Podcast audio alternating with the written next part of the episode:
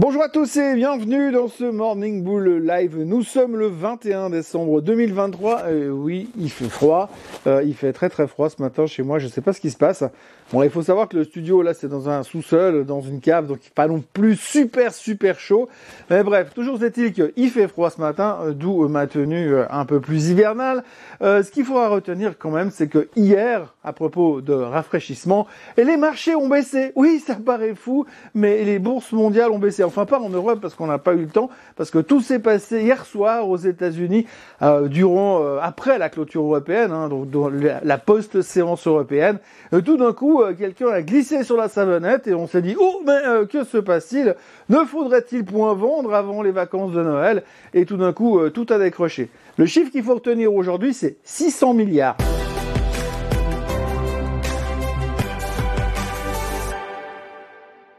Oui, 600 milliards. On a effacé 600 milliards de market cap sur l'ensemble des indices boursiers américains en l'espace de deux heures hier soir.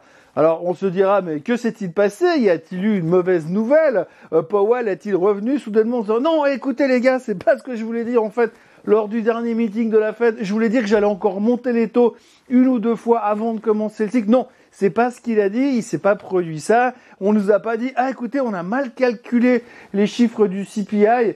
Et puis là, on a très très peur pour les chiffres du PCA de demain. Alors attention, il pourrait y avoir des petits euh, effets de manche. Non, pas du tout. Il s'est rien passé du tout. Enfin, si, si on regarde bien les médias, si on lit un peu le Wall Street Journal, le Barron's, euh, et si on regarde CNBC, il semblerait que tout d'un coup, au milieu de la séance hier soir, alors que tout le monde est en train de se dire waouh c'est trop cool, on est pratiquement au plus haut de tous les temps sur le S&P 500, les indices n'arrêtent pas de monter puisque de toute façon, eh bien on va baisser les taux l'année prochaine et quand on baisse les taux, c'est tellement bon pour les actions, c'est que du bonheur. Et puis tout d'un coup, en l'espace d'un millième de seconde, quelqu'un s'est dit attends voir, mais alors si on baisse les taux, ça voudrait dire qu'il faut soutenir l'économie, mais s'il faut soutenir l'économie, ça veut dire que l'économie va ralentir.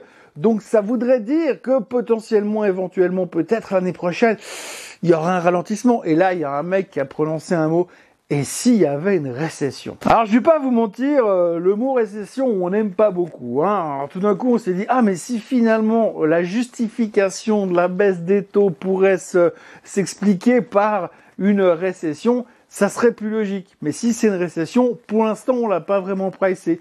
Alors, en regardant bien les documents de la Fed, de ce qu'ils ont publié la semaine dernière, on voit quand même qu'ils envisagent éventuellement peut-être une récession sur la fin de l'année 2024. Mais du coup, on s'est dit, s'ils commencent déjà à baisser les taux, c'est qu'on a un petit peu peur. Bref, le marché a décalé, euh, on a poussé 600 milliards de market cap sans faire de prisonniers. Il euh, n'y a rien eu de spécifique. Hein. Oui, FedEx a perdu 12%, mais ça on savait hier que les, projections de FedEx n'étaient pas terribles.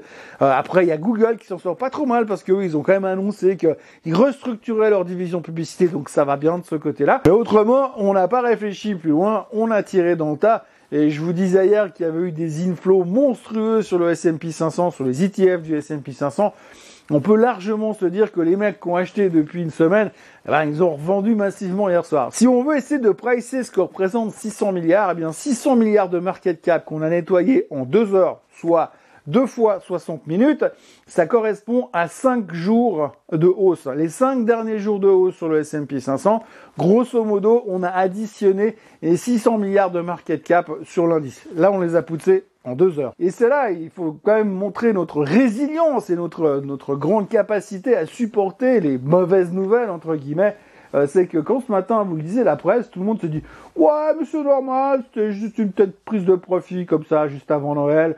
Il n'y a rien de spécifique, c'est juste que les gens ils ont encaissé un peu de pognon pour aller faire des cadeaux demain, mais rien d'urgent et rien de problématique. Les volumes étaient quand même conséquents, l'impact sur les indices est quand même assez violent en termes de market cap. Mais on a cette espèce de sérénité. D'ailleurs, ce matin, les futurs sont déjà en haut de 0,35, 0,40%. Tout le monde est en train de revenir. On se dit, ah, c'est une opportunité d'achat. C'est vrai, c'est un peu le cadeau de Noël de ceux qui n'ont pas réussi à rentrer avant. Puis qui disent, oh, mais j'ai pas assez d'actions dans mon portefeuille. Je pourrais en racheter maintenant pas loin du plus haut tous les temps. Le marché me fait un signe, me dit, on baisse de 1,5%. C'est l'opportunité, c'est les soldes. C'est les soldes. Donc tout le monde revient déjà aujourd'hui en disant, de toute façon, c'est tranquille, hein, on va baisser les taux l'année prochaine. Après, on aura le temps de parler de récession. Mais on a quand même amené un petit peu ce concept de ralentissement économique et de récession dans le marché. Et ça a foutu un petit peu les jetons. Et c'est pour ça que, eh bien, hier soir, les États-Unis ont baissé de 1,47% sur le S&P 500, 1,5% euh, sur le Nasdaq. Mais enfin bon, c'est pas grave, c'était juste une petite prise de conscience. Mais c'est intéressant quand même de voir qu'à l'intérieur de ce marché hyper confiant depuis des semaines, on commence à se dire ah oui, mais euh, donc ça voudrait quand même induire qu'il y aurait un ralentissement économique. Alors oui, c'est vrai, il y aura probablement un ralentissement économique. S'il n'y a pas de ralentissement économique, euh, la Fed n'aura pas forcément de raison de baisser les taux. Au contraire, elle pourrait les garder un petit peu plus haut, enfin les garder haut encore un bon moment. D'ailleurs, il y a euh, le patron de la Fed de Chicago qui a parlé hier en disant que pour eux, tant que les 2%, les 2% d'inflation n'étaient pas encore atteints, il n'y avait pas de raison de commencer à parler de baisse des taux. Donc il faut encore y aller aux 2%. Hein. Selon comme on regarde, l'inflation elle est encore à 4% ou à 3,1% selon ce qu'on tient compte dans le panier de la ménagère. Mais donc on a encore un petit bout de chemin à faire. Puis comme on voit qu'on baisse à coût de 0,1-0,2%, peut-être que la baisse des taux elle sera pas aussi facile à obtenir le 1er janvier, comme certains sont déjà en train de parier dessus. Donc grosso modo, euh, on a eu un petit doute hier soir, un petit doute qui visiblement n'aura pas d'impact, puisque tout le monde est relativement serein. Il faudra juste pas que ça dure. À côté de ça, on notera le rebond magnifique, enfin le rebond, la hausse magnifique hier du FTSE parce que l'inflation revenait euh, drastiquement en Angleterre. Alors on était super contents. Ah enfin ça baisse, c'est super, plus que 3,9% d'inflation. Ah c'est super.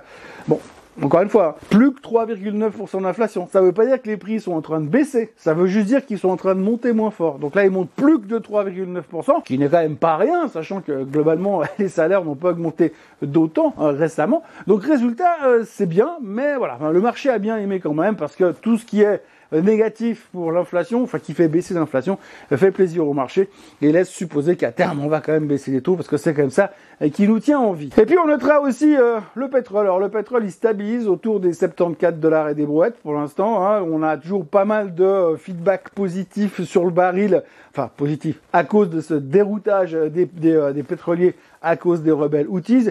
Et puis hier, on notera quand même des bons chiffres au niveau des exportations pétrolières américaines qui étaient au plus haut depuis 2015. Alors on voit quand même que les Américains sont en train de prendre, d'abord de pomper comme des fous pour garder le pétrole à un niveau correct, et puis deuxièmement de prendre de plus en plus de parts de marché euh, aux Saoudiens. Euh, pas sûr que ça fasse euh, copain-copain sur le long terme, enfin pour l'instant c'est ce que les Américains sont en train de montrer. Donc pas mal de bonnes nouvelles au niveau du pétrole américain, et pour l'instant le baril se stabilise autour des 74 dollars sur le WTI. Le Bitcoin frise les 44 000 dollars ce matin. Euh, on parle beaucoup de euh, d'ETF sur le Bitcoin. Oui, grosse surprise, hein, puisque c'est quand même de ça qu'on parle depuis trois mois sur Bitcoin, quasiment en, flux tendu. Alors il y a des publicités qui commencent à arriver. Hein. Les providers de Bitcoin sont tous en train de commencer à faire de la pub. On sent quand même que l'autorisation de la SEC se rapproche à grande vitesse. Ce qui sera intéressant à observer, c'est qu'aujourd'hui, tout le monde a joué le Bitcoin en se disant les ETF sur le Bitcoin vont arriver. Euh, effectivement, ils vont arriver. Le problème, c'est qu'ils vont être pas tout seuls. Il y aura plusieurs ETF Bitcoin en même temps. Après, il faut encore choisir le bon. Évidemment que BlackRock devrait se taper euh, le, gros morceau du gâteau, mais il y en aura plusieurs qui vont arriver sur le marché et ce sera intéressant. En tous les cas, à chaque fois qu'on a une, une supputation comme quoi on se rapproche un peu plus de l'autorisation, eh bien le Bitcoin remonte. Alors la bonne chose, hein, c'est un peu euh, comme les crashs boursiers. Hein. Une autorisation sur le Bitcoin, on ne sait pas quand elle va arriver, mais on sait qu'elle va arriver. Donc chaque jour qui passe, on se rapproche de l'autorisation du Bitcoin.